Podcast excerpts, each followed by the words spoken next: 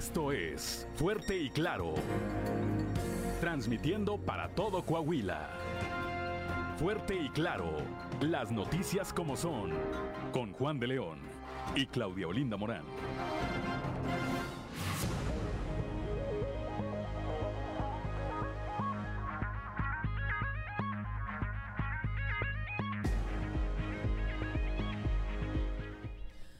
Buenos días, ya estamos en Fuerte y Claro, un espacio informativo de Grupo Región.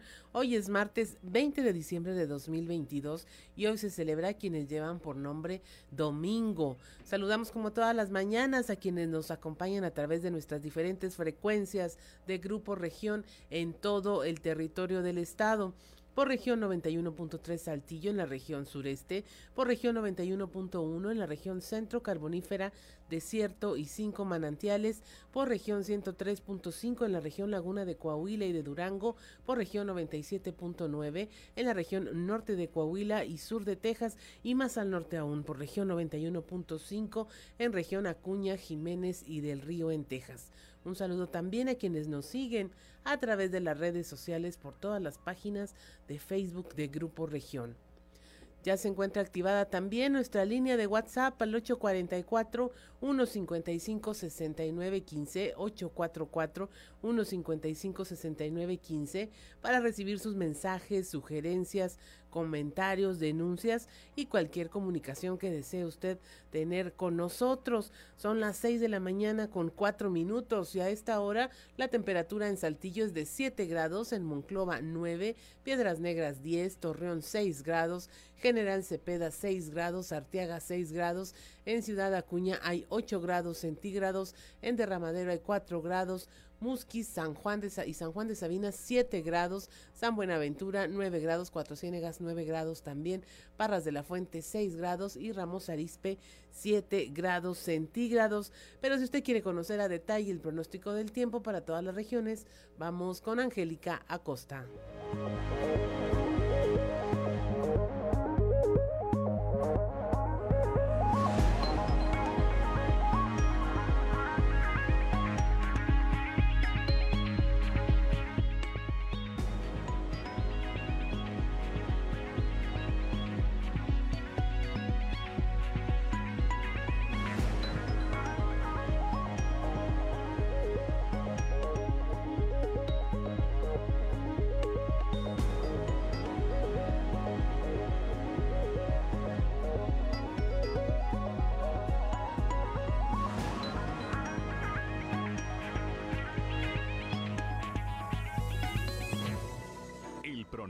Del tiempo con Angélica Acosta.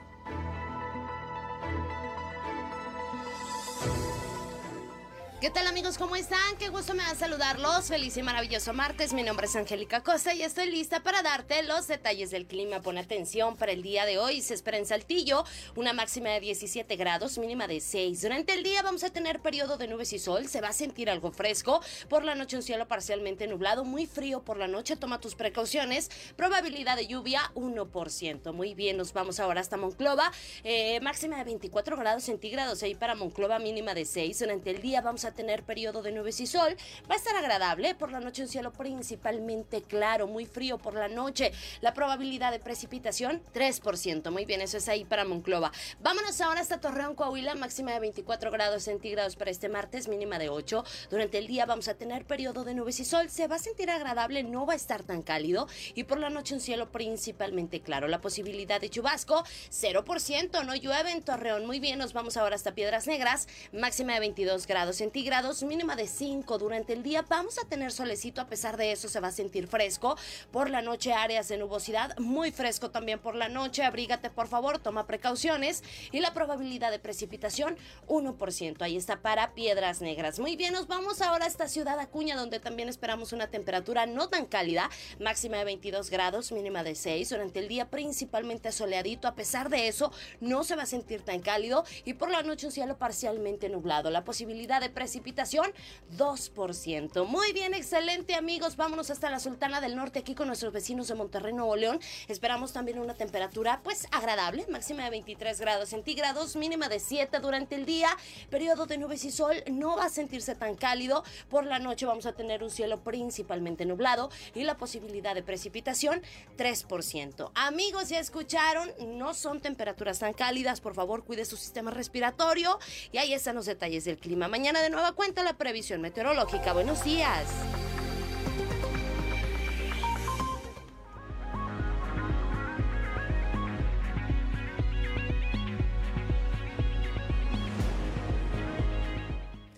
6 de la mañana con 8 minutos. Y es momento de escuchar al sacerdote Josué García con su cápsula Dios ama.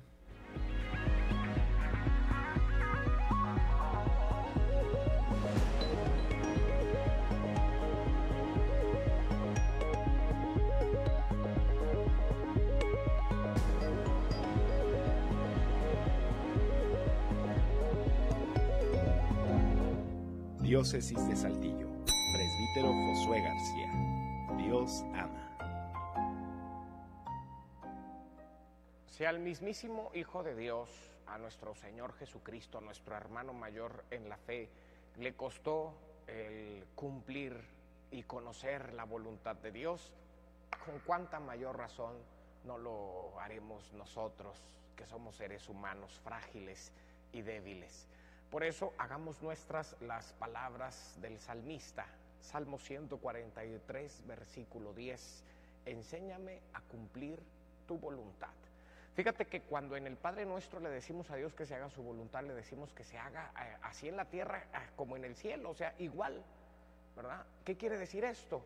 Que le pedimos a Dios que ya nuestra tierra, desde aquí, desde esta vida pasajera, empecemos a gozar de eso que llamamos cielo.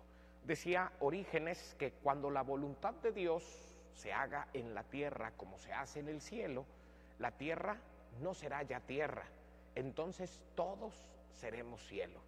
Fíjate cómo estas tres primeras peticiones del Padre nuestro, el venga a nosotros tu reino, el santificado sea tu nombre y el hágase tu voluntad, así en la tierra como en el cielo, expresan lo mismo pero con palabras diferentes. Es decir, le pedimos a Dios que su reino ya empiece a cumplirse desde aquí. Diócesis de Saltillo.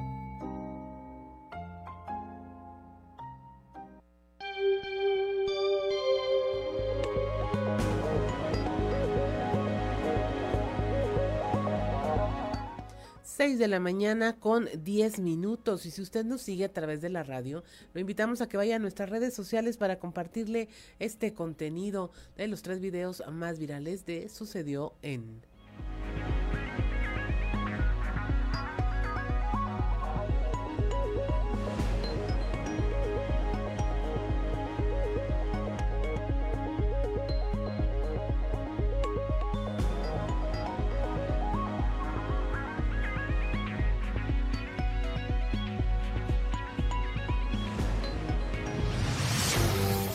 Sucedió en...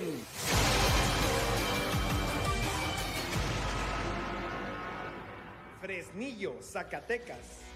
Un conductor de una camioneta captó el momento en que cinco familias se encontraban caminando por las orillas de una carretera. De acuerdo con sus testimonios, al llegar al estado, civiles armados los detuvieron y los despojaron de sus pertenencias. Además, les quitaron sus vehículos, por lo que tuvieron que caminar decenas de kilómetros para solicitar ayuda. En el video se observan niñas, niños e incluso un adulto mayor. Sin embargo, eso no detuvo a los delincuentes. Sucedió en Brasil. Una cámara de seguridad instalada en un restaurante captó el momento en que tres personas entran y asesinan a tiros a un hombre. En la grabación se observa cómo los sicarios disparan en múltiples ocasiones a un sujeto que se encontraba comiendo con su familia. Lo anterior no impidió que los sospechosos abrieran fuego a quemarropa, dejando tendido en el suelo a la víctima mientras que niños, niñas y otros adultos buscaban refugio sucedió en Tijuana, Baja California. A través de redes sociales se hizo viral el momento en que dos automovilistas deciden pelearse con sus vehículos tras protagonizar un accidente de tránsito. En las imágenes se observa como dos camionetas se chocan a propósito después de alegar que el otro le quitó el derecho de paso. Tras impactarse en varias ocasiones, ambos conductores escapan.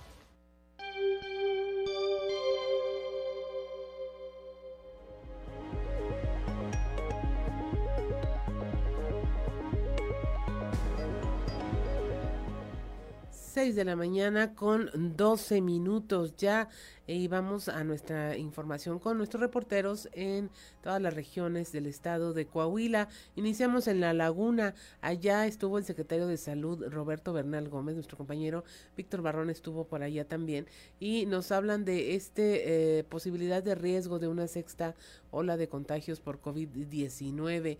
La información con Víctor Barrón.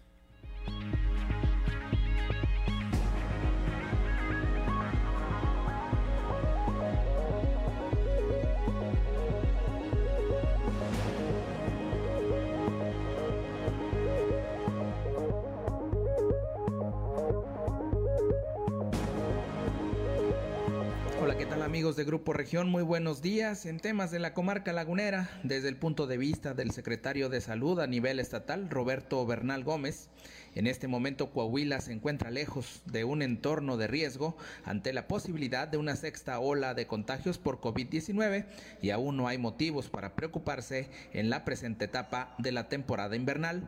Vamos a escuchar. Yo, estaba analizando esto con mi grupo de expertos. No podemos hablar en Coahuila de una sexta ola todavía. Si bien los contagios han estado de 20 a 50 hasta 70 algunos días, ahora tenemos 15. Tenemos 15 hospitalizados. No hay razón para preocuparnos en este momento. Acuérdense que esto es, es voluble, es cambiante. Si hubiera algo más importante, bueno, ya tendríamos que tomar nuevos caminos y ratificar acciones. Pero hasta este momento Coahuila no está en sexta ola. Si bien el índice de positividad ha crecido, estamos en un 23-25%, que es uno de los marcadores más sensibles. Vamos a ver en 15 días qué es lo que está pasando. Por lo pronto, no hay motivo de preocupación. Hay variantes de Omicron. De Omicron hay más de 300 variantes. La pesadilla de... Digo, las, siguen siendo susceptibles a las, a las vacunas y a los tratamientos. El Paxlovid sigue siendo efectivo. Llegaron 100.000 vacunas al grupo del ejército Abdala. Abdala las autorizó COFEPRIS, eh, las instancias internacionales como la Organización Mundial de la Salud no la ha aceptado como una vacuna. Se aplican tres dosis y tampoco la ha aceptado como refuerzo. Vamos a ver cómo marca la Federación Esto es todo en la información. Desde La Laguna reportó Víctor Barrón. Un saludo a todo Coahuila.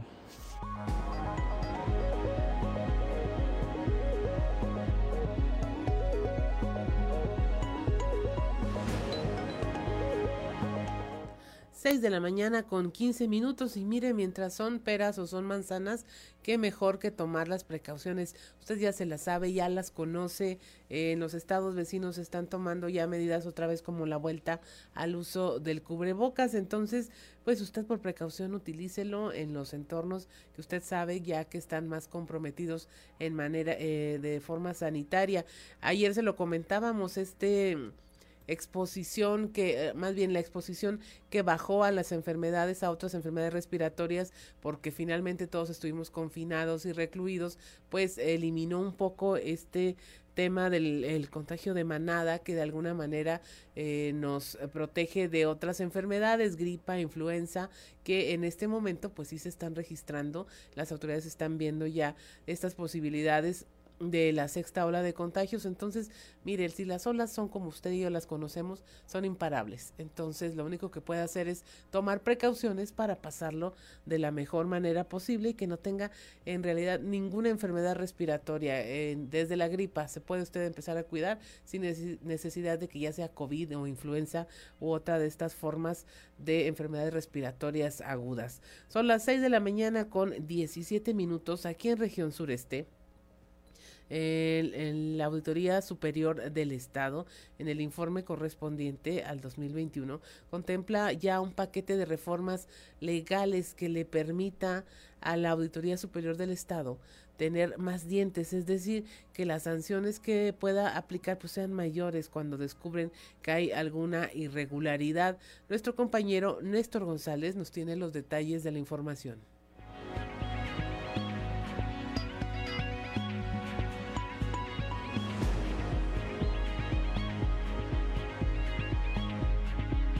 Compañeros, muy buenos días, me da gusto saludarlos. Quiero informarles que el día de ayer se presentó el informe de la cuenta pública 2021 por parte de la Auditoría Superior del Estado, donde eh, pues se anunció dentro del renglón de eh, la agenda legislativa que hay algunas propuestas que tiene la Auditoría Superior del Estado para poder mejorar el desempeño de este órgano eh, independiente que es el encargado de vigilar las cuentas públicas de todos los entes públicos aquí en Coahuila.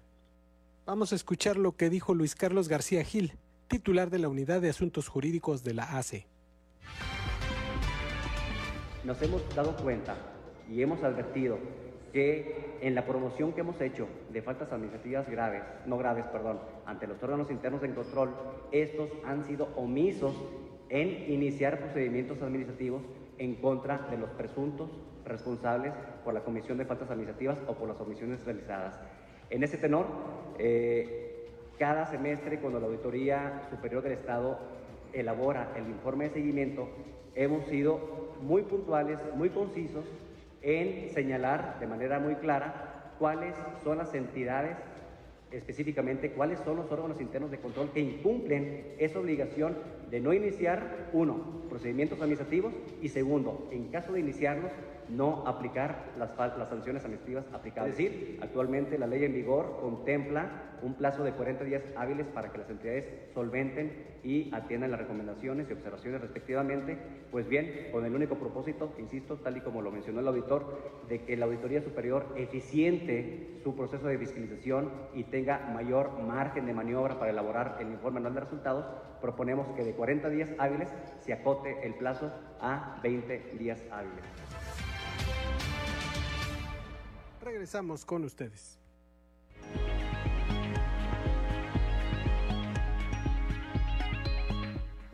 Son las 6 de la mañana con 19 minutos. En este momento la temperatura en Saltillo 7 grados, Monclova 9, en Piedras Negras hay 10 grados centígrados, Torreón 6, General Cepeda 6 grados, Arteaga 6 grados. También, Ciudad Acuña 8.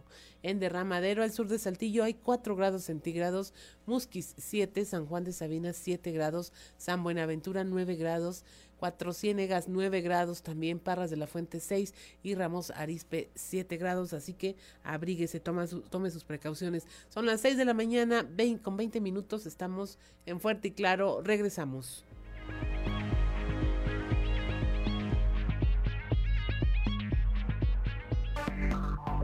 Enseguida regresamos con Fuerte y Claro con la canción Enferma de Amor, esta vez en su versión en vivo, más actual, están desde el 2015 con los 90s Pop Tour y bueno, esta agrupación eh, básicamente está desde 1994 con diferentes integrantes. Es la música que vamos a escuchar el día de hoy aquí selección de nuestro productor Ricardo Guzmán. Son las 6 de la mañana con 26 minutos y es momento de presentarles nuestra portada del día de hoy del periódico Capital, un medio de Grupo Región, en donde nuestra nota principal habla precisamente de esto que ya le comentamos, que aún está lejos en Coahuila el riesgo por el COVID, esto desde el punto de vista, de vista del secretario de Salud del Estado, Roberto Bernal Gómez. Dice que se encuentra lejos el Estado de un entorno de riesgo ante la posibilidad de una sexta ola de contagios y que aún no hay motivos para preocuparse en la presente etapa de la temporada invernal. Hablamos también de la violencia y la inseguridad que se eh, registra en el resto del país, en las carreteras mexicanas, particularmente en Zacatecas. Bueno, asaltaron a varios eh, paisanos, los hicieron caminar. Esta caravana eh, sufrió de la inseguridad y la violencia en una zona donde precisamente pues está el operativo paisano. Bienvenido paisano, se supone vigilando las carreteras y bueno un comando armado asaltó esta caravana de paisanos que venían de California y Arizona con destino a Guanajuato cuando circulaban por la carretera que conecta la ciudad de Zacatecas con Fresnillo. Esto ocurrió a las 8.30 de la mañana entre las comunidades de Cieneguitas y Félix U. Gómez, donde los viajeros pues fueron eh, videograbados caminando ya sin sus pertenencias a orillas de la carretera. Se presentaron ya seis denuncias. En cambio, en Oaxaca, una familia fue atacada en la comunidad comunidad San Pedro Atoyac, dejando como saldo a tres personas muertas, dos de ellas menores de edad. Así la violencia. Le hablamos también de que el delegado de la Fiscalía General del Estado, aquí en la región sureste, Berardo Lazo Chapa, descartó que en el caso del incendio de la, en la, una habitación, casa habitación en la colonia Patria Libre, haya existido intencionalidad. Los peritajes ya están concluidos y pues se llegó a este eh, este resultado de la investigación, pues de que fue un tema accidental totalmente.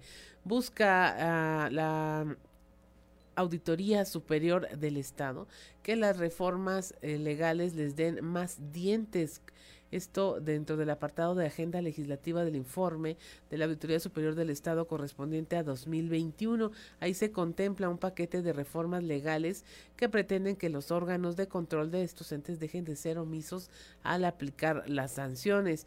Le hablamos también de cómo en 2022 Aguas de Saltillo eh, multó a 400 propietarios de viviendas que tenían tomas clandestinas. Esto lo informó el gerente general Jordi Bosch. Le hablamos también de cómo como parte de las, del reforzamiento de las acciones para mantener la paz y la seguridad en el Estado, el gobernador Miguel Riquelme entregó uniformes y equipo táctico a elementos de la Dirección Municipal de Seguridad Pública de Torreón, esto con una inversión de 15 millones de pesos. Ahí destacó que la seguridad que se está privilegiando es la seguridad de los torreonenses. Le hablamos también de los rituales de fin de año, cómo conectar con la energía para el 2023, un trabajo de nuestra compañera Jessica Rosales que le vamos a presentar más adelante. Destaca Chema Fraustro la labor por las niñas, niños y jóvenes saltillenses, esto en la segunda sesión del Consejo Municipal para la Garantía de los Derechos Humanos de Niñas, Niños y Adolescentes, donde se dieron a conocer todas las acciones que ha realizado la Administración Municipal para eh, beneficio de este sector de la población. Y finalmente le hablamos de cómo la disciplina financiera fue lo que sacó adelante a la entidad, esto en voz del gobernador Miguel Riquelme, quien eh, manifestó que al enfrentar las mismas dificultades que el resto de los estados, finalmente en Coahuila se logró salir adelante gracias a un factor principal como lo fue la disciplina financiera. 6 de la mañana con 30 minutos y es momento de escuchar qué se dice en los pasillos.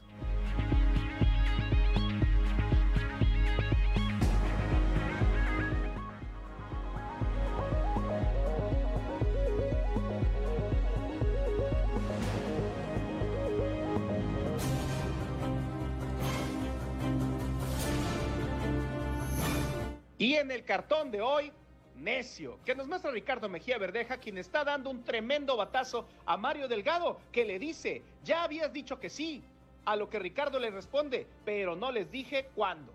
Por Saltillo continúa su agenda de trabajo este martes el gobernador Miguel Riquelme, que invitado por las diputadas y diputados de la 62 segunda legislatura del Congreso del Estado, celebrarán una sesión solemne para inscribir con letras doradas el nombre de la primer diputada mujer, la profesora Guadalupe González Ortiz, en el muro de honor del Salón de Sesiones del Legislativo. Rápido se va a ir el término del 2022 y el inicio del otro año en el ambiente político y para el 15 de enero, los candidatos de los diferentes partidos políticos ya tendrán que andar en pre-campaña de cara a la elección del próximo 4 de junio, cuando se renueven la gubernatura del Estado y el Congreso local.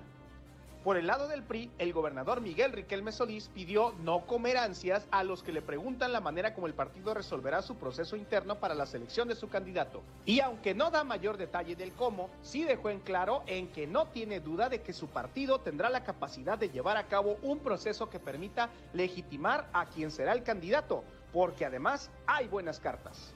Ayer, por cierto, en el CEN del Tricolor se aprobó autorización para pactar coaliciones para las elecciones de Coahuila y Edomex lo que en el caso de Coahuila significa un paso más a lo ya avanzado entre las dirigencias del tricolor, el PAN y el PRD.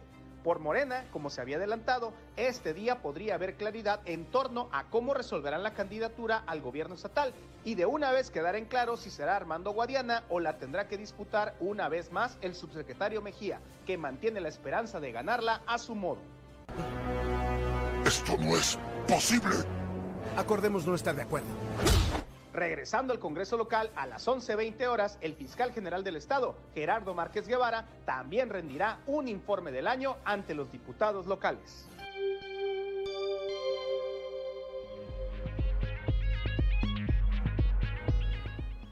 Son las 6 de la mañana con 33 minutos y es momento de presentarle nuestro resumen de la información nacional. Rompe récord, rompe récord de accidentes carreteros. Este año, 2022, va en camino de batir el récord de muertes en las carreteras mexicanas, con una suma de más de 11 mil carpetas abiertas por muertes en accidentes de tráfico. 2021 hasta el momento ostenta el récord con más de 12 mil casos en 12 meses. Las cifras de este 2022 reflejan un aumento de accidentes mortales de hasta el 40% en comparación con hace siete años. El número de muertes en carreteras durante la pandemia registró una baja por la caída en la movilidad. La Fiscalía General de Justicia de la Ciudad de México confirmó que los cuerpos encontrados el domingo en un domicilio de la colonia Roma pertenecen a los hermanos Andrés y Jorge Tirado y a otro familiar suyo quienes fueron reportados como desaparecidos el 16 de diciembre. También fueron detenidas ya dos mujeres y un hombre sospechosos de haberlos asesinado para poder apoderarse de la vivienda que habitaban. La desaparición de ambos jóvenes del actor Andrés Tirado junto con su hermano Jorge Enrique, quien se dedicaba a la música y a la fotografía, conmocionó a la comunidad artística de la Ciudad de México. Van a remodelar el aeropuerto de Monterrey. Ahí va a haber una inversión de 820 millones de dólares por parte de la empresa Vinci, una compañía francesa que adquirió recientemente un importante porcentaje accionario de este puerto aéreo. Según informó el gobernador Samuel García a través de su cuenta de Instagram, la empresa francesa Vinci, que se dedica a concesiones y construcción, habría eh, comprado ya una participación de casi el 30% del grupo aeroportuario del centro norte. Deja explosión de gas, dos muertos y 20 casas dañadas. Esto en el fraccionamiento Isla del Carmen 2000, al sur de Ciudad del Carmen. Hay un saldo de dos personas muertas y dos lesionadas. El estallido ocurrió durante la, al amanecer, a las 5.50 horas del domingo. Ahí un hombre de nombre eh, José Víctor Aguilar, de 65 años de edad, pereció al ser aplastado por un pedazo de losa de su vivienda. La otra víctima fue Marta Beatriz Zapata, de 55 años, quien quedó bajo los escombros. Eh, resultaron heridos eh, Ryan Salvador Chispas y Juan Manuel Chispas, de 21 y 32 años de edad. Un menor de edad en Ciudad Juárez murió intoxicado con monóxido de carbono en el baño en la regadera de su casa. Ahí se encerró para bañarse, prendió un calentador para mitigar el frío y al cerrar herméticamente la ventana pues no permitió que el oxígeno circulara por lo que terminó perdiendo el conocimiento hasta asfixiarse. En Chihuahua han muerto ya una decena de personas en la actual temporada invernal, cuatro de ellas en un hotel en el poblado serrano de Krill en el municipio de Bocoina.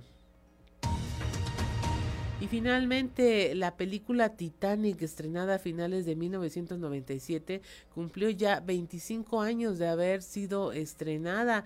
Una cinta que usted sabe fue protagonizada por Kate Winslet y Leonardo DiCaprio como Rose y Jack, quienes bueno, le provenían de mundos distintos y se enamoran a, él, a bordo de esta embarcación. La película Titanic demostró que una producción de esa magnitud podría ser redituable en un tiempo en donde se habían dejado de hacer películas que requirieran eh, enormes presupuestos. A la fecha, esta cinta, cuyo estreno fue en el 19 de diciembre de 1997, ha recaudado en taquilla más de 2.200 millones de dólares y había costado solamente 200 millones. Más allá de las salas de cine, al menos en el aquí en el país, en México, Titanic encontró otro nicho que fue la televisión abierta y seguramente se convirtió para usted como para muchos en un clásico de esta temporada decembrina. Y hasta aquí la información nacional. Volvemos de inmediato a la información aquí en la región sureste. Eh, nuestro compañero Raúl Rocha nos ofrece esta información donde la empresa Aguas de Saltillo descubrió y multó este año 2022 a 400 viviendas que tenían tomas clandestinas, es decir, se robaban el agua, no la pagaban. La información la dio Jordi Bosch y tenemos eh, la información a detalle con nuestro compañero Raúl Rocha.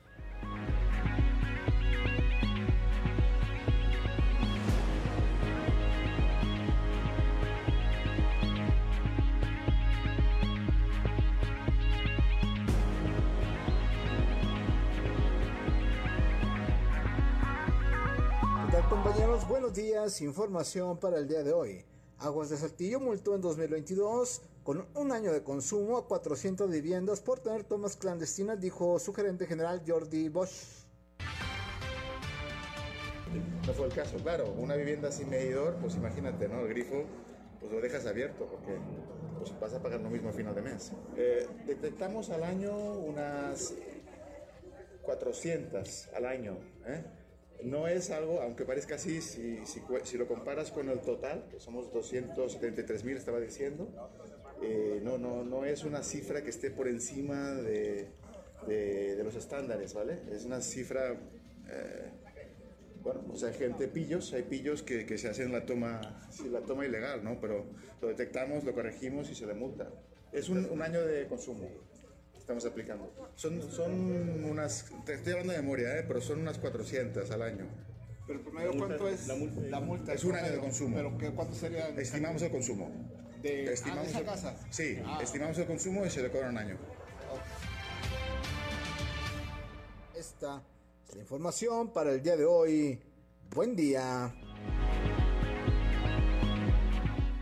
6 de la mañana con 39 minutos. Aparentemente todas estas corresponden a viviendas eh, habitadas por familias donde el agua pues simplemente no tenía el medidor y no, no la cobraban, pero pues la multa es que les calculan un año de consumo y entonces sí habrá que pagarla. Son las 6 de la mañana con 40 minutos. Estamos en Fuerte y Claro. Regresamos. Y miren, nos regresamos ya a la información en un tema que es bien importante. El Infonavit está pidiendo no caer en los engaños de los llamados coyotes. Se detectó en Nueva Rosita un, despacho que utilizaba el logotipo y la imagen del Infonavit y bueno, el delegado del instituto en Coahuila, Gustavo Díaz, dijo que llevan tres años fortaleciendo a los trabajadores con información para evitar que caigan en este tipo de engaños. Nuestra compañera Guadalupe Pérez nos tiene la información a detalle.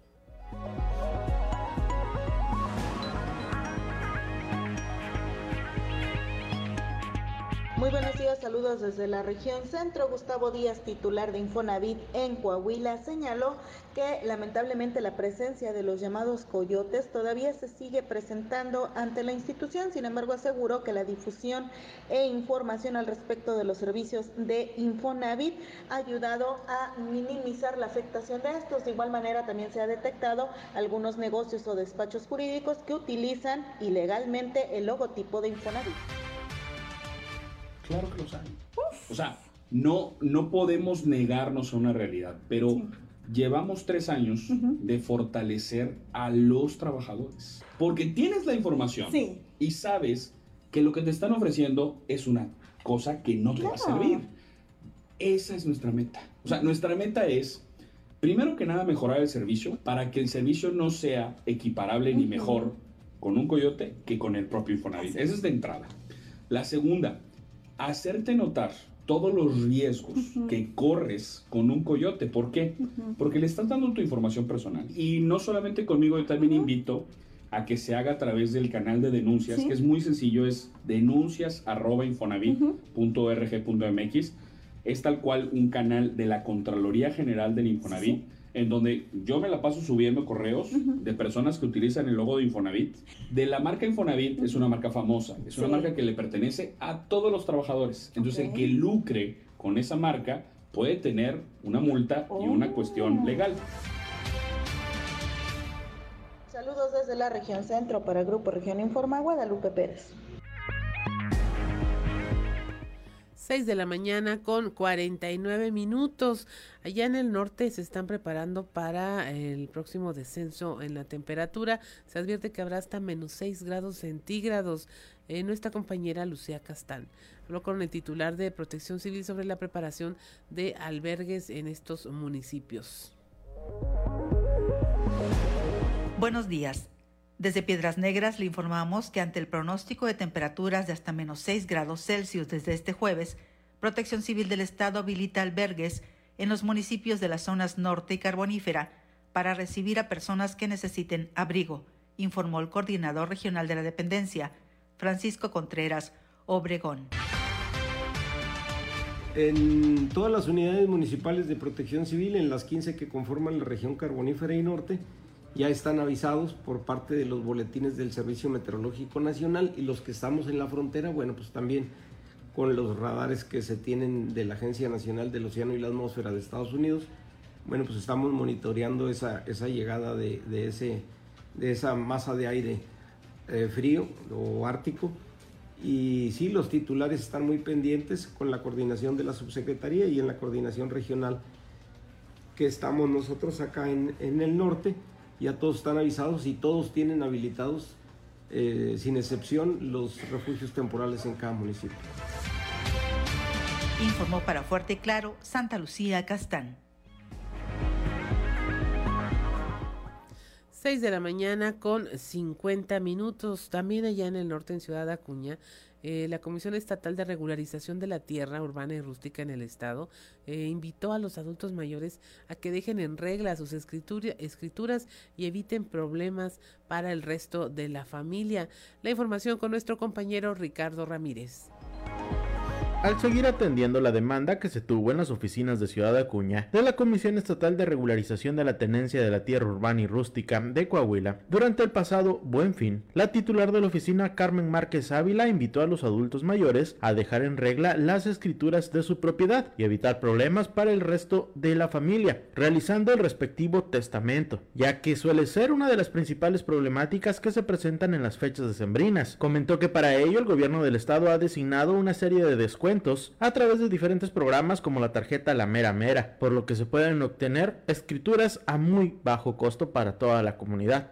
Eh, estuvimos la actividad del Buen Fin, fue el 14 al 25 de noviembre, en donde sí acudieron personas de diversas colonias para tramitar su escritura y pues contentas y agradecidas porque eh, algunas de ellas también tenían la tarjeta de la mera mera, que arreglemos nuestros asuntos personales, que hagamos nuestro testamento. Eh, es muy importante hacer un testamento porque después se vienen muchas situaciones y, es mejor dejar todo ordenado para que después no vaya a haber problemas. Pues como usted bien lo ha visto en algunas situaciones, hasta pleitos entre familias, porque muere mamá, muere papá y, no está nada arreglado entonces sí hay mucha dificultad y se complica más arrendar las escrituras. Entonces que sea nuestro propósito para, para estas fechas. Informó para Fuerte y Claro Ricardo Ramírez. 6 de la mañana con 52 minutos y en esto en esta época vemos aún más la actividad de las fundaciones como Mi Pasión es Ayudar. Ahí ellos eh, realizaron posadas para niños con discapacidad, esto en Ciudad Acuña. Nuestra compañera Laura Estrada nos tiene la historia. ¿Qué tal amigos de Fuerte y Claro? Los saluda Laura Estrada desde Ciudad Acuña para comentarles que promover la inclusión de los niños con discapacidad es uno de los propósitos de la Fundación Mi Pasión es Ayudar, señaló Brenda Martínez, directora del organismo, quien indicó que además de ayudar a las escuelas con donaciones económicas y en especie, estas fechas decembrinas se procuró que tuvieran una posada para convivir en familia en instituciones como la primaria Jorge Cano Loperena y el lector óptico de Acuña. Este último recibió un estímulo económico para proveer de material didáctico a estudiantes invidentes pero también en diciembre apoyamos con regalos en posadas. El día de hoy estuvimos en la escuela primaria Canolo Perena. Llevamos algunos detallitos para compartir con los niños y en la escuela Miguel Hidalgo. Y ahorita pues estamos con la maestra Alma Jiménez de lector óptico. Ya en este programa hemos apoyado ya durante muchos años. Para nosotros es muy importante el que realmente se lleve una inclusión en la sociedad y a través de acciones conjunto en coordinación con ella hemos logrado un buen avance en que todos los niños que están en este programa, bueno, se incorporen en escuelas regulares y también, bueno, el día de hoy festejando la Navidad con ellos. Se reitera el compromiso con la maestra para seguir trabajando durante el año que entra. El lunes estuve con ella, con el director de la fundación, se entregó un, pues, una donación monetaria para implementarla en material didáctico para que ellos continúen avanzando y aprendiendo para poder ser independientes. Informo para Fuerte y Claro, Laura Estrada. 6 de la mañana con 54 minutos. No se vaya más adelante. Le vamos a tener una historia de nuestra compañera Norma Ramírez, donde en Piedras Negras les hicieron una posada a los gatitos y a los perritos. Aquí se los vamos a compartir. 6 de la mañana con 55 minutos. Estamos en Fuerte y Claro. Regresamos.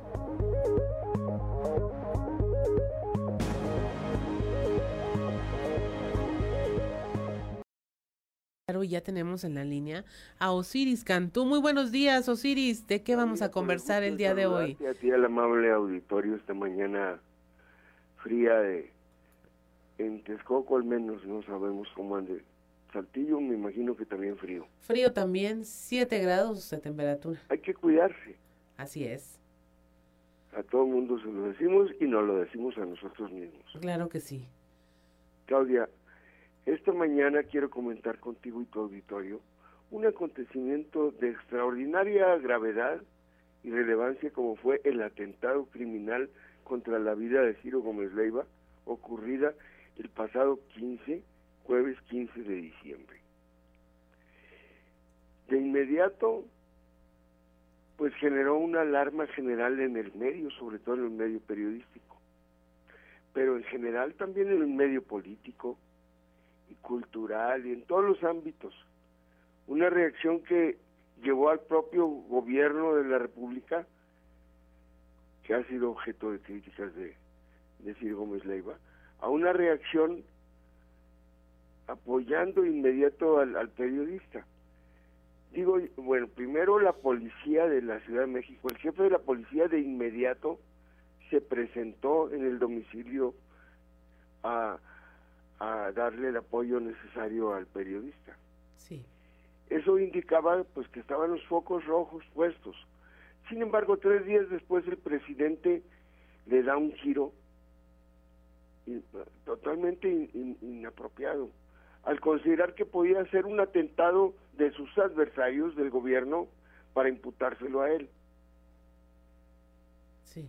Ya el propio periodista reaccionó frente a esa insinuación presidencial de que pudiera ser un, un, artefacto, un, un, un, artificio, un teatro para afectar al gobierno.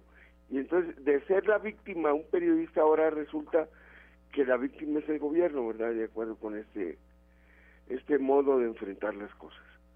Pero tan, tan están ellos claros de que no es así, que la reacción inicial involucró a la jefa de gobierno y al jefe de la policía. De pensar que no fuera realmente un atentado, no hubieran respondido así. Pero yo creo que hace falta algo más.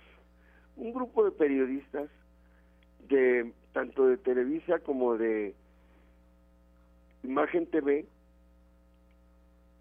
hicieron una declaración conjunta, pues condenando el atentado y poniendo su voz al lado del periodista víctima del atentado criminal. Sí. Y señalando pues que forma parte de un clima de violencia generalizado en el país. Yo digo, sí, en efecto, eh, forma parte de este clima, pero lo escala, lo agrava, lo eleva.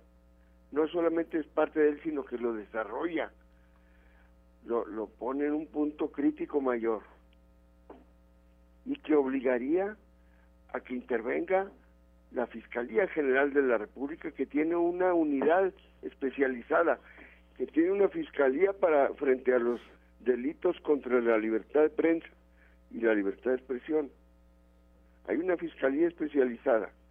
De inmediato tendría que conocer de los hechos esa fiscalía. ¿Por qué? Porque tratándose de, un, de una persona que vive del periodismo, de, de, de, la opinión en los medios, lo, lo primero que tiene que investigarse es ese el motivo más probable que es que es debido a su actividad. Su labor periodística, sí. A su labor periodística. No es cualquier personaje, es un periodista. De, digamos que el primer plano de, en los medios. Así es. Ninguno de los periodistas que participan en esa expresión colectiva, por cierto, pertenece a TV Azteca. No creo que Sarmiento o ninguno de los demás eh, periodistas de esa televisora no hayan estado también solidarios con, con, con el periodista Ciro Gómez Leiva. Pero creo que es una muestra más que de ellos, del dueño de la televisora, de no ponerse al lado de la crítica al gobierno. Así es. En cambio, la otra expresión, la de Televisa y la de, de TV Imagen, refleja un hecho político de la mayor importancia, creo yo. Que, porque los dos dueños de esas televisoras, Azcárraga y Vázquez Aldir, han estado del lado del presidente políticamente en muchos escenarios. Aquí hay una ruptura, Claudia. Aquí se está provocando como consecuencia de este escalamiento de la violencia una reacción de ruptura de las dos principales televisoras, bueno, no, de, dos de las tres más importantes, o de sus dueños, mejor dicho, con el presidente. Y entonces, creo yo que este acontecimiento va a tener un va a seguir teniendo como lo está teniendo un impacto cada vez mayor en el, en el ámbito político. Ciro Gómez Leiva ha sido muy crítico del PRI y de sus diputados, pero entre los las reacciones más severas protestando por el atentado está la del grupo parlamentario de los diputados del PRI, encabezado por Rubén Moreira que demandan que se esclarezca de, de inmediato este atentado y se castigue a los responsables. Así es. Pues lamentable el hecho y las reacciones en algunos casos tibias, en algún, en algunos otros airadas, pues nos dan la idea de cómo está el termómetro en este tipo de situaciones en donde lo peor que podemos hacer, como en todos los casos de violencia, pues es culpar a la víctima. Exacto. Se le cuestionó que por qué tenía camioneta blindada. No, tampoco vamos a especular, el propio Ciro dice, yo no voy a especular, no voy a... Nomás tiene uno que exigir que se investigue y se dé con los responsables. Así es. Que para nuestro grado de justicia en México ya es mucho pedir, mi estimado Ciris. Pues es lo que va, lo que elementalmente tiene que pedir mi querida amiga. Así es. Y bueno, yo aprovecho la ocasión ahora para desearles a todo el mundo, aún en medio de este clima, paz y felicidad en las navidades y las fiestas de fin de año. Así es, igualmente. En primer lugar para el auditorio que generosamente nos escucha. Así es, y pues va de regreso el, el buen deseo, mi estimado Osiris Cantú. Muchas gracias. Un abrazo. Un abrazo. Buen día. Buen día. Siete de la mañana con nueve minutos, ahí tiene usted el comentario de Osiris Cantú en esta ocasión. Y mire, pues vamos a un tema un poco más amable, eh, si usted eh, gusta, y nos vamos al norte del estado, en donde allá, bueno, el director de imagen urbana y ecología, Juan Olvera Velázquez, pues hizo una posada para perritos y gatitos, eh, para las mascotas. Y ahí, bueno, hubo diversión, comida y convivio. La información, la historia con nuestra compañera Norma Ramírez. Velázquez, director de Imagen Urbana y Ecología Municipal, dio a conocer sobre la posada organizada por el Ayuntamiento para mascotas, en donde caninos y felinos disfrutaron de diversión, comida y convivio junto a sus dueños esta, posada de, mi mascota feliz, pues bueno, con esto cerramos un ciclo de actividades dentro de, Ecología e Imagen Urbana con el Centro de Bienestar Animal. Actividades, como tú bien lo sabes, hemos venido haciendo por instrucciones de nuestra presidenta municipal desde las esterilizaciones que hemos hecho, eh, los programas de esterilizaciones eh, masivas en donde médicos veterinarios de la localidad han apoyado y la última campaña que se hizo, bueno, donde eh, estudiantes, pasantes ya de médicos veterinarios y optimistas de la Universidad Autónoma de, Nuevo León vinieron y se hizo una campaña de más de 200 esterilizaciones.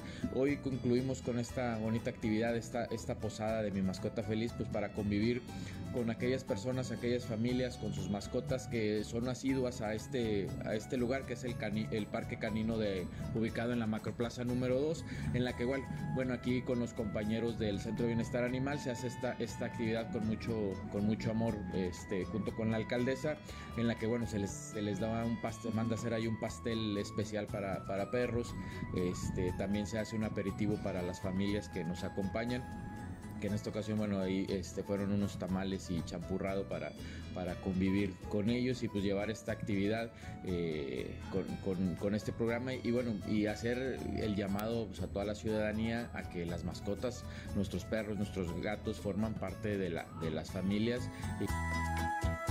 Para Fuerte y Claro, informó Norma Ramírez.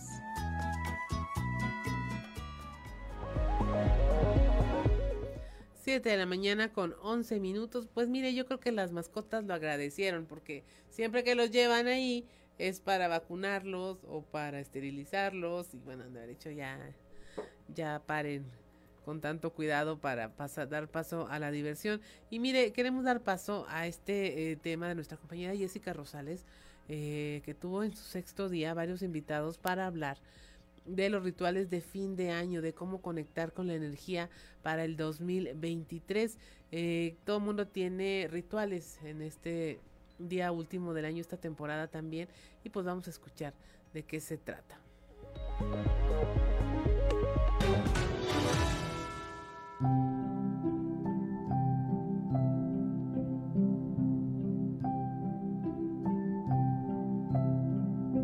Cada fin de año, algunas personas acostumbran a hacer rituales para traer la abundancia, la energía positiva y los buenos deseos para el año que viene. Pero otras llegan a estas fechas con nostalgia por la pérdida de algún ser querido cuya ausencia se percibe más dolorosa en medio de la algarabía y las celebraciones.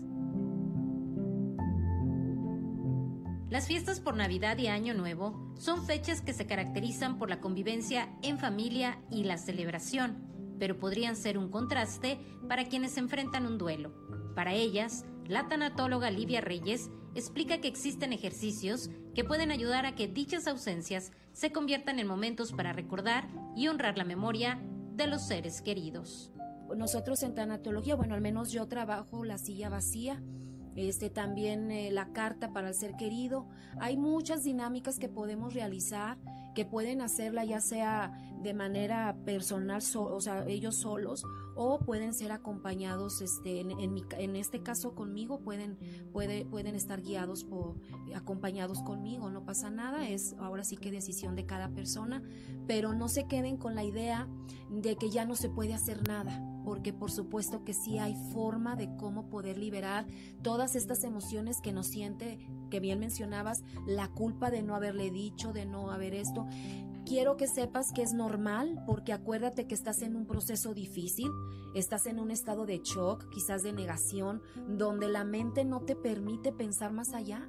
Entonces, obviamente, cuando ya estas emociones van bajando su intensidad, es cuando empiezo a, pensar, es que hubiera dicho, es que le hubiera hecho así. Pero recordemos que hiciste lo mejor que pudiste en el momento que tenía que ser. La terapeuta en canalización de ángeles, Nancy Hernández, comparte desde su experiencia a través del taller Los niveles del alma, cómo es posible despedirse del ser querido que trascendió durante los primeros meses de la pérdida. Se explica que cuando fallecemos sale por pineal, que es aquí al área de arriba de la frente. Y a través de esto, para poder entender a dónde va. Entonces se dice que se va con Dios, pero se queda el doble, que se le llama el espíritu, por tres meses, haciendo, checando la estadía, o más bien viendo la estadía donde le va a tocar estar. Pero el paciente, el familiar, perdón, que, está, que está pasando por esto, puede ayudarle a saber estos procesos. Se le dice que a lo que nos explicaron en esta clase es que la persona que fallece está pasando por esto el familiar y llora mucho, cuando le es muy difícil salir, es como que esa persona que ya falleció llega con Dios, llega con su propia luz, pero al tener mucho sufrimiento, lo regresa. Pasa otro proceso de tres meses, pasa lo mismo, pasa otros tres meses, pero ahí se dice que ya es como que si está perdido la persona, el espíritu de la persona deja de, de ser quien es y eso es por lo que la persona encuentra consuelo en recuperarse para ayudar a su familiar a trascender con Dios. Sobre los rituales que pueden atraer la buena energía este fin de año, la tanatóloga Lidia Reyes comparte un ejercicio que practica con las personas que acuden a consulta y cuyos beneficios se observan en el entorno de quienes lo llevan a cabo. Uno de ellos es, por ejemplo, la gratitud. Hay un ejercicio muy lindo donde tú puedes practicarlo. Recomiendo que tengas una libreta y que siempre la tengas a un lado de tu cama. Este, y a la, puedes hacerlo ya sea por la mañana o puedes hacerlo por la noche. Tú decides en qué momento puedes otorgarte 15 minutos máximo para poder dar gracias y das tres gratitudes. A veces dices, oye, en la mañana tan temprano ya abrí los ojos y ya, o sea, todavía no empieza el día. Y por supuesto que sí. Al momento de poder abrir los ojos, simplemente ya podemos empezar a agradecer que los pudimos abrir, ¿no? Entonces, bueno, ahí haces tres, das gracias por tres eh, situaciones que tú consideres y lo realizas durante 30 días, Jessie. ¿Ok? ¿Cuál es aquí la función que, que genera esto? Que vas a generar un hábito en tu vida vas a silenciar un poco la mente. El hecho de estar pensando siempre en cosas limitantes, en creencias limitantes, pensamientos este, a veces eh, no muy optimistas que digamos. Y este, este ejercicio te va a ayudar a que entres en gratitud, ¿verdad?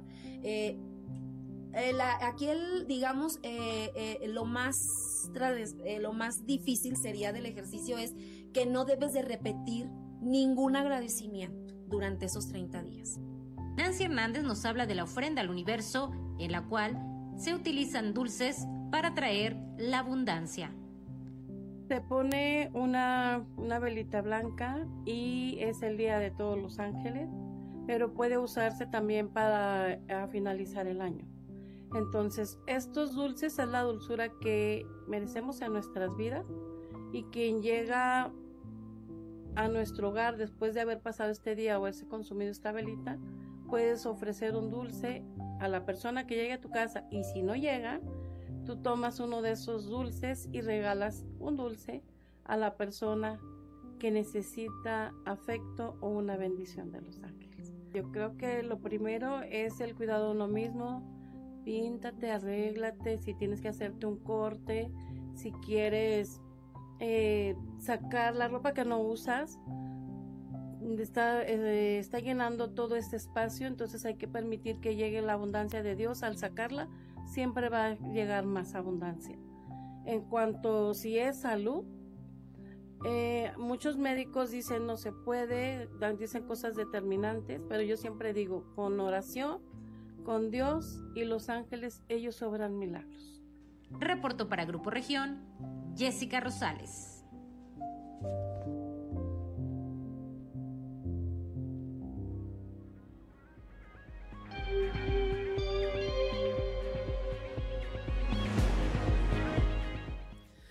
De la mañana con 19 minutos. Y mire, interesante tema porque estamos acostumbrados a los rituales tradicionales y bueno, ni tan tradicionales como salir corriendo con las maletas, el, eh, la ropa interior de colores, el hacer ciertos rituales eh, que ya cada familia tiene establecido. Y en esta ocasión, Jessica Rosales nos trae este ritual para reconectar con la energía y nos habla también de las despedidas que probablemente en cada familia tuvieron pérdidas y habla de cómo pues eh, llevarlas a otro plano para que dejen de doler de la forma en que inicialmente duelen todas estas pérdidas y que puedan ser más tolerables todos estos procesos. Son las 7 de la mañana con 20 minutos, estamos en Fuerte y Claro, regresamos.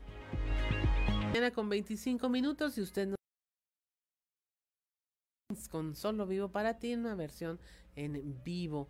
Pero bueno, ya tenemos en la línea a don Antonio Zamora. Eh, vamos a ver qué nos cuenta el día de hoy. Ahora, ¿qué le pasó al bolero, don Antonio? Lo despertaron muy temprano. buenos días, buenos días. muy buenos, días. a, las personas que nos sintonizan hasta ahora. Lo despertaron muy temprano, como a las 5 o 20 de la mañana. Eh, eso sí, la culpa es mía por, por no apagar el celular o ponerlo en silencio y demás. Pero la información que recibimos es buena palabras, así te la voy a leer así como, me llegó. Dice, apúntale, muy probable paro de producción entre jueves y viernes, nos referimos a Altos Zonas de México, por supuesto, por falta de materia prima. Es muy probable eh, cinco días, es decir, que el paro de producción sea por cinco días, porque no se ha comprado coque y se aproximan días festivos. Y y termina de la siguiente manera, dice, los días festivos no nos ayudan en la logística. Así que, pues ya te imaginarás, a lo mejor se van derecho, ¿no? Hasta, el, no sé, cinco días hábiles y luego viene el día también del día primero de, de, enero. que también es festivo y demás. O sea que se, las cosas siguen complicadas ahí en AMCHA respecto de material y, y, pues bueno, es algo con lo que están lidiando los trabajadores. Y, digo lidiando los trabajadores, Claudia, porque a ellos les pagan eh, un bono de producción y al no al no haber producción, pues bueno, este les cae o más bien no les cae el dinero que normalmente ganarían en en una semana laboral con mucha producción, ¿no? Ese es el gran problema. Por otro lado, comentarte que hay mucha gente, eh, estaba viendo hace días que cómo andaban los bancos repartiendo tarjetas de crédito como si fuera pan caliente. Sí. Y, y la verdad es que hay que tener mucho cuidado con este asunto de, de las tarjetas, ¿no? Porque, por ejemplo, alguien puede decir, bueno, ok, voy a comprar algo a, meses sin intereses y vamos a suponer que, el crédito sea de 10 mil pesos y lo que se piensa comprar a meses sin intereses este cueste 9 mil y, normalmente el tarjeta viente piensa que, bueno si yo tengo mi crédito de 10 mil acabo de comprar una cosa a, a 9 mil pesos sin intereses que significa que tengo todavía pues, suficiente dinero, ¿no? la, la verdad es que desde el momento que uno compra a, meses sin intereses, el banco, ¡pum!, eh, se cobra todo, ¿no? Es decir, que en vez de irte rebajando mes por mes, te, rebaja todo de un trancazo y ahí es donde empiezan los problemas, ¿no? Así que hay que tener mucho cuidado con el uso de las tarjetas de crédito y más ahora eh, en este mes de diciembre, donde, bueno, aparecen en esta semana infinidad de, de, ofertas a meses sin intereses, hasta 36 meses y demás, para que tengan mucho cuidado, ¿no? O sea, ¿por qué? Porque al final de cuentas, Claudia, sabemos que a los bancos no les interesa eh, dar todos los meses de intereses posibles. Al, al, banco lo que le interesa es que uno no pague para poder cobrar ellos este, los recargos el próximo mes, ¿no? Entonces en eso hay que estar muy pendientes. Así es, don Antonio, pues siempre se agradece la recomendación porque, pues en efecto, con esta ola de, de que dar regalos y celebración y cuánto, pues sí termina uno más endeudado de lo que debiera. Muchas gracias, don Antonio. Hasta mañana. Hasta mañana. Son las 7 de la mañana con 29 minutos. En un momento más estaremos platicando también con Osiris García, que usted, bueno, ya se acostumbró a escucharlo los martes y también los viernes, pero aquí en vivo y hoy vamos a tener una conversación con él vía telefónica.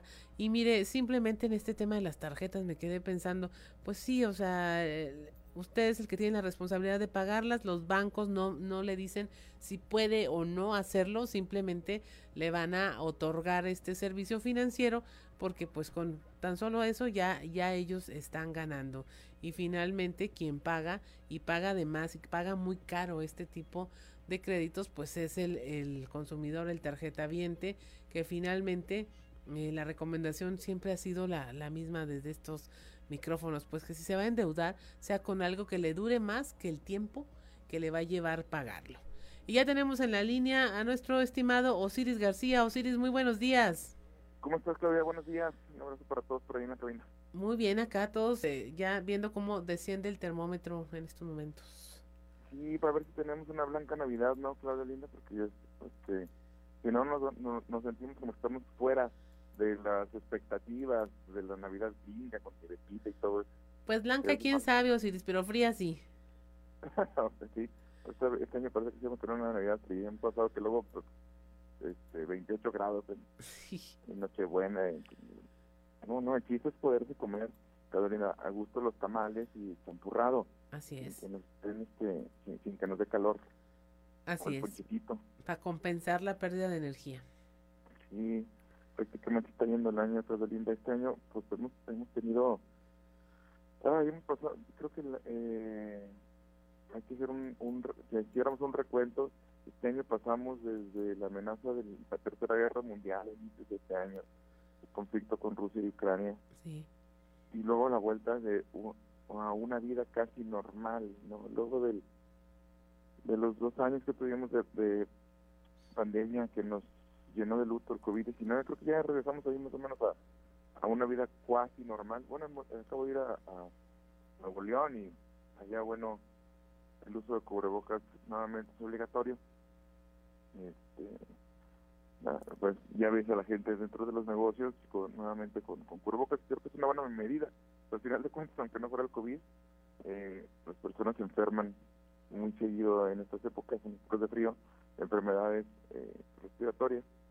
Y hay países, por ejemplo, en Asia, donde el uso de los, los cubrebocas se va haciendo eh, normal cuando alguien se encuentra un poco enfermo de cualquier enfermedad respiratoria Así es. bastante educados, sobre todo en Japón, en China.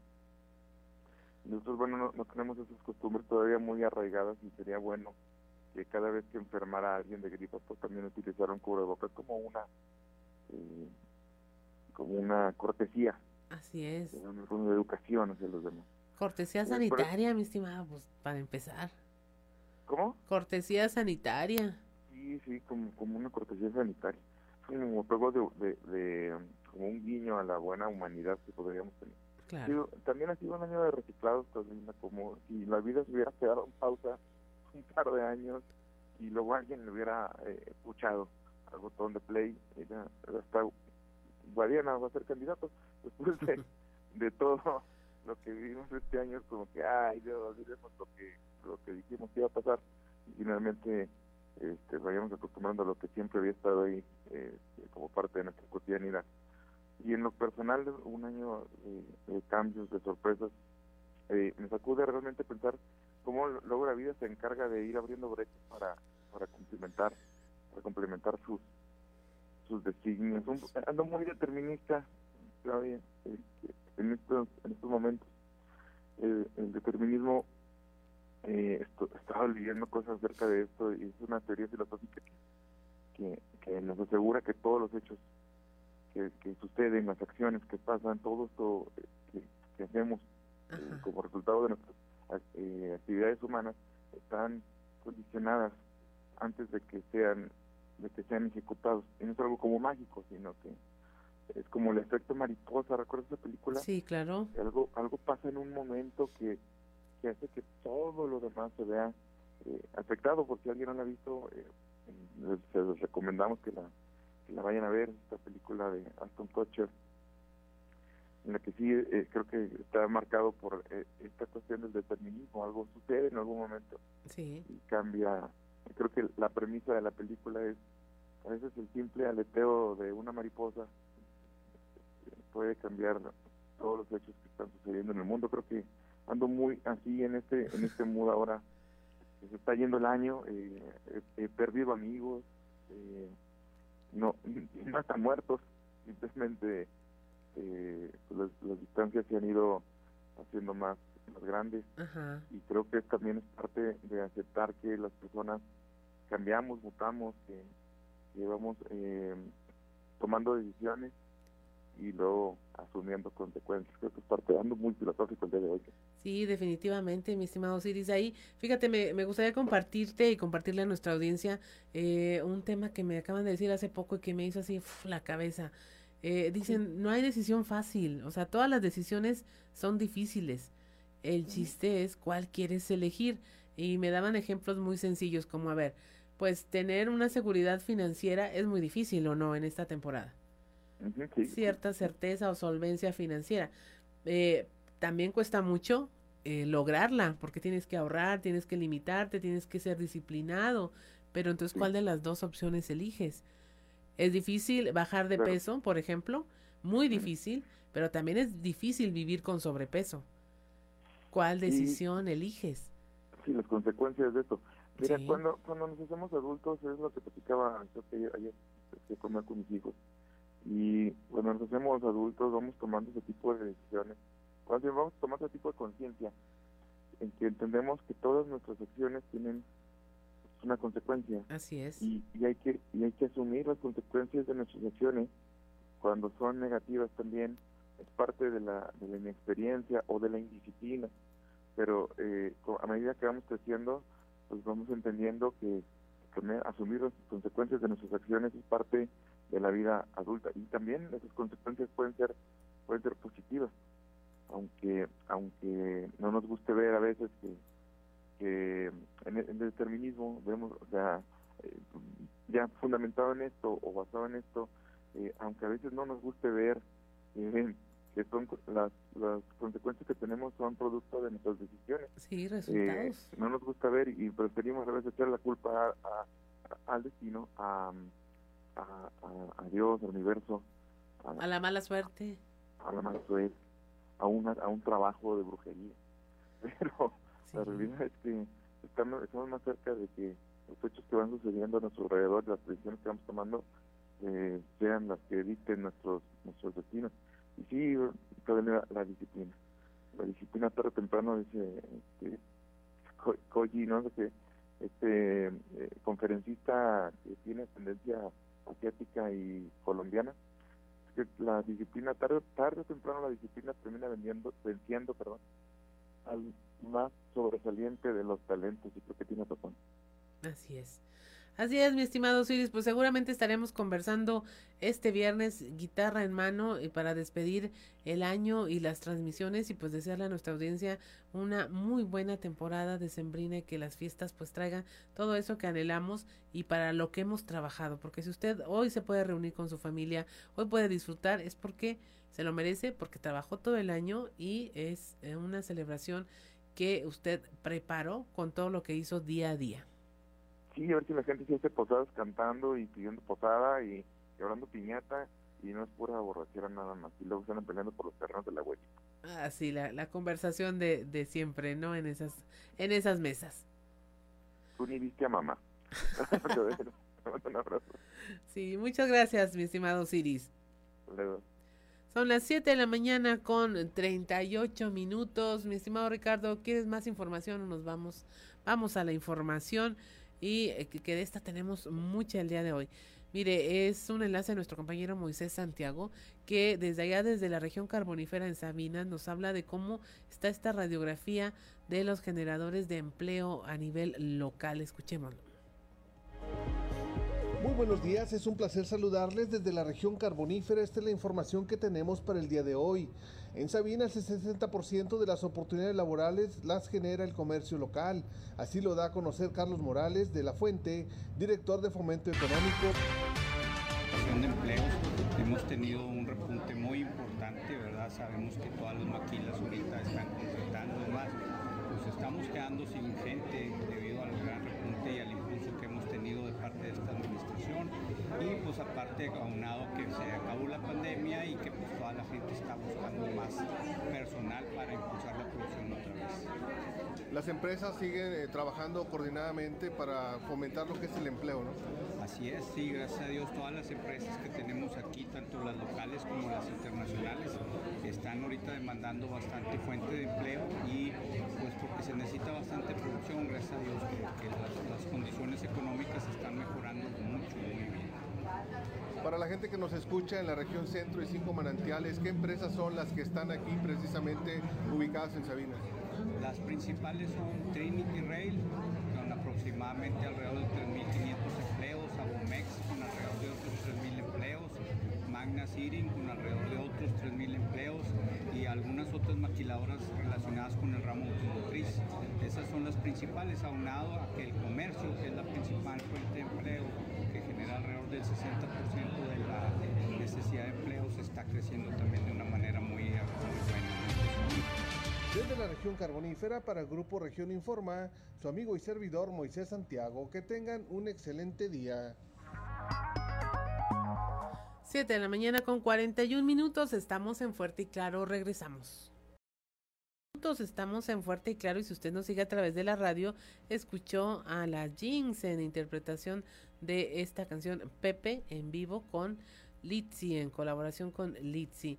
Y mire, es momento de escuchar y ponernos musicales todavía en clave de Fa con Israel Navarro. En clave de Fa con Israel Navarro. Cuando un país autoritario y con restricciones de derechos humanos tiene la intención de abrirse al mundo por un interés político monetario, necesita limpiar su imagen internacional. Para ello hay una estrategia de relaciones públicas llamada lavado deportivo, el cual consiste en organizar un evento de alto perfil como un partido, carrera o torneo, o llevar algunas estrellas de algún deporte para mostrar al mundo las bondades del país por encima de los abusos de poder que ocurren en él. Para ello se necesita algo simple, dinero. En el caso de Qatar abunda, de hecho ellos no necesitaban la derrama económica que deja el Mundial. Por ello se animaron a comprar la anfitrionía de la Copa del Mundo. La pregunta es si este evento alcanzó para cambiar la percepción internacional sobre el país.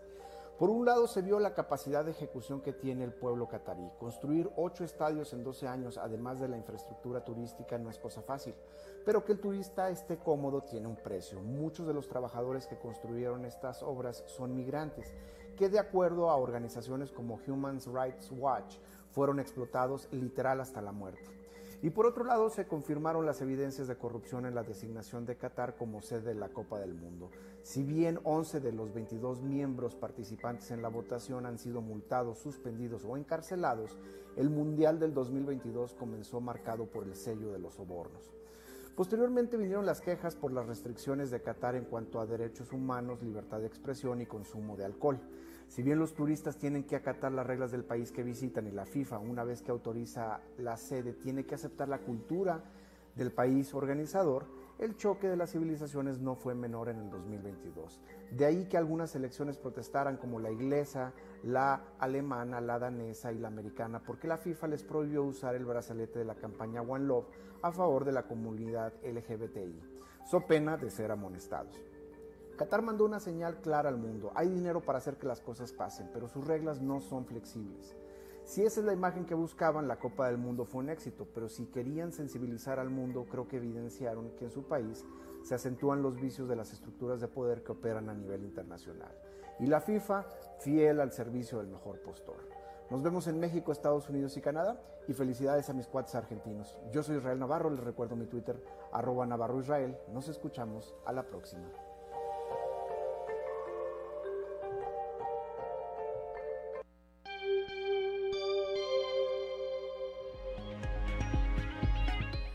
7 de la mañana con 51 minutos. Continuamos con la información como parte del reforzamiento de las acciones para mantener la paz y seguridad en el estado.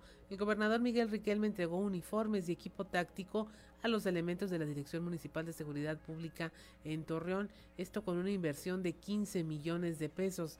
En el evento, el mandatario eh, destacó que la seguridad que se está privilegiando es la seguridad de los torreonenses. Explicó además que este logro es de suma importancia no solo para la policía, sino para todos los ciudadanos, para la disminución de delitos, sobre todo de aquellos que marcan en el sistema de seguridad nacional. 7 de la mañana con 51 minutos. El alcalde José María Frausto Siller destacó la labor que se realiza en Saltillo a favor de las niñas, niños y adolescentes. Esto en la segunda sesión del Consejo Municipal para la Garantía de los Derechos Humanos de Niñas, Niños y adolescentes de Saltillo. Ahí se dieron a conocer las diversas acciones realizadas por las dependencias del gobierno municipal. Se informó, por ejemplo, que a través de la Dirección de Desarrollo Social se atendieron en el área educativa a 6.402 niñas y niños de Saltillo por medio de actividades como Construyendo Esperanzas, visitas a la presidencia municipal y al Museo del Desierto, el apadrinamiento de diversas escuelas y el desarrollo de propuestas a través del Cabildo Infantil. 7 de la mañana con 52 minutos y es momento de irnos a los deportes con Noé Santoyo. Resumen Estadio con Noé Santoyo.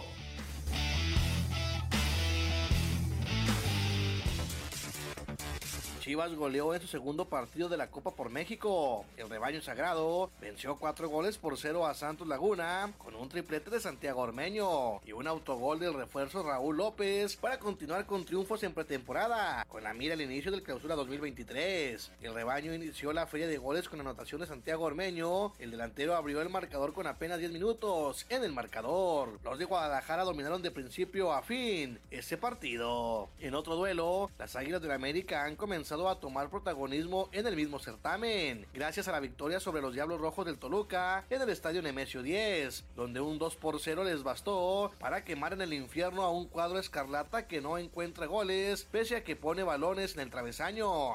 Las Águilas no tuvieron inconveniente en conseguir dos goles en los primeros 45 minutos, gracias a los tantos de Jonathan Rodríguez y Brian Rodríguez. Continúa la fiesta en Argentina por la conquista de la Copa del Mundo y por el lado económico no es para menos. La selección campeona del mundo embolsará un premio para su Federación Nacional de Fútbol. El equipo perdedor en la final, Francia, recibirá 30 millones del fondo de 440 millones de dólares de la FIFA correspondiente a los premios, mientras que Argentina obtendrá 42 millones de dólares. Cuando Francia conquistó la Copa del Mundo en 2018, la federación del país recibió 38 millones de dólares provenientes de un fondo de 400 millones de la FIFA. Los empacadores de Green Bay mantuvieron vivas sus escasas esperanzas para alcanzar los playoffs en la NFL el día de ayer con una victoria de 24 a 12 sobre los Rams de Los Ángeles, actuales campeones del Super Bowl. El mariscal de campo de los empacadores, el veterano Aaron Rodgers, conectó 22 de 30 pases para 229 yardas y un touchdown con una intercepción, mientras Green Bay mejoraba ahora con balance de 6-8. Resumen Estadio con Noé Santoyo.